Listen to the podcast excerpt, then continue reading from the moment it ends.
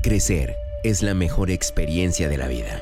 El mundo espiritual es una realidad a la que todos podemos acceder. Entra ya a esta nueva dimensión con Pastor Mao a puerta cerrada. Verás lo que nunca han visto y oirás lo que jamás han escuchado. Hola, ¿qué tal? Yo soy el Pastor Mao y esto es nuestro devocional a puerta cerrada. Con todo mi corazón reciban un saludo súper especial en este maravilloso día pidiéndole a Dios, como lo hacemos cada mañana, que por favor nos ubique en el lugar correcto, con la gente precisa, en el tiempo indicado y con la palabra oportuna, y que llene nuestro corazón de su paz, también de su dirección, para que podamos hacer su buena, perfecta y agradable voluntad de manera práctica en el día de hoy. Esta mañana me levanté pensando en las implicaciones directas de nuestro mundo físico al ser y al vivir fortalecidos. Mira, todas las operaciones de Dios tienen implicaciones serias, profundas y activas en nuestra cotidianidad. Y creo que el ser fortalecidos también las tiene. Pienso que esta es una de las más importantes para nosotros porque tiene que ver con ese tipo de cosas que actúan de manera inmediata, con ese tipo de cosas que suceden y enseguida ves el cambio o la respuesta en tu vida. La mayoría de personas buscan ser fortalecidas de diferentes maneras porque saben que la falta de fortaleza puede ser un gran inconveniente para lograr lo que se, le, lo que se han propuesto. Y la verdad, saben, bueno, no están equivocadas, porque sin fortaleza es imposible permanecer. Sin fortaleza es imposible resistir, es imposible mantenerse. Pero si vamos a la fuente de nuestra fortaleza, entonces podemos enfrentar cualquier cosa. Mis amigos, permítanme volverles a recordar Colosenses 1, 9 al 14. Por eso, desde el día que lo supimos, no hemos dejado de orar por ustedes Pedimos que Dios les dé a conocer plenamente su voluntad con toda su sabiduría y comprensión espiritual para que vivan de manera digna del Señor, agradándole en todo. Esto implica dar fruto en toda buena obra, crecer en el conocimiento de Dios y ser fortalecidos en todo sentido con su glorioso poder.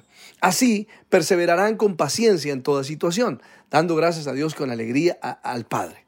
Él los ha facultado para participar de la herencia de los santos en el reino de la luz. Básicamente podemos entender que todo comienza en la oración, ¿no?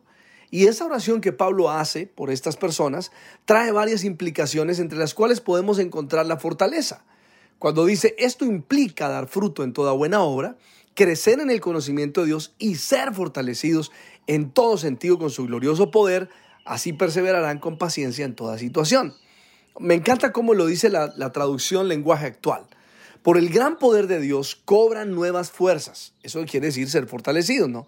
Y podrán soportar con paciencia todas las dificultades. Así con gran alegría darán gracias a Dios el Padre. Bueno, mis amigos, nuestro ejemplo de fortaleza fue Jesús, quien pudo soportar dificultades, pruebas, luchas, persecuciones, críticas, rechazos y todo tipo de situaciones apoyado en la fortaleza que le era dada del cielo. Mira, uno de los momentos de mayor presión de la vida de Jesús fue antes de ser llevado preso para ser crucificado. Estaba en el Monte de los Olivos, angustiado en extremo, y Lucas 22, 39 al 44 nos da una luz del momento. Dice que acompañado por sus discípulos, Jesús salió del cuarto piso de arriba y como era de costumbre fue al Monte de los Olivos. Allí les dijo a sus discípulos, no, oren para que no caigan en tentación. Se alejó una distancia como de un tiro de piedra y se arrodilló y oró y dijo, Padre, si quieres, por favor quita de mí esta copa de sufrimiento. Sin embargo, quiero, no quiero que se haga mi voluntad sino la tuya. Eh, escucha el verso 43. Entonces apareció un ángel del cielo y lo fortaleció. Apareció un ángel del cielo y lo fortaleció. Eh, oró con más, con más fervor y estaba en total agonía de espíritu, tanto que su sudor caía en la tierra como grandes gotas de sangre. Así que en este momento debe ser para nosotros clave e importante porque Jesús llega a un tiempo, el tiempo de mayor presión en su vida. Él nos ha enseñado que es orando como tiene que enfrentar las cosas, entonces lo hace y mientras está orando, algo especial sucede. Aparece un ángel del cielo y lo fortalece. Quiere decir que hay una intervención divina para recibir aquello llamado fortaleza. Pero no se logra simplemente con algo natural. La fortaleza que el ángel le dio lo llevó a orar con más fervor, aunque estuviera en agonía. Y me encanta como dice, por ejemplo, Hebreos capítulo 2, verso 18, debido a que Jesús mismo ha pasado por sufrimientos y pruebas, puede ayudarnos cuando pasemos sufrimientos y pruebas. Otra versión dice, Jesús mismo sufrió y fue tentado. Por eso puede ayudar a aquellos que son tentados. Así que mis amigos, si Jesús pudo, nosotros también podemos.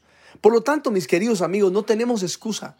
Cuando nuestros ojos se abren y logramos entender esta verdad, entonces podemos enfrentar cualquier situación con la fortaleza que Dios nos da. Esto es lo más importante y alguien en algún lugar del mundo necesita ser fortalecido hoy. Y este es el momento preciso para recibir esa fortaleza como Jesús la recibió en su, en su vida mientras estaba enfrentando esta situación de presión, de lucha, de dificultad. ¿Será que eres tú?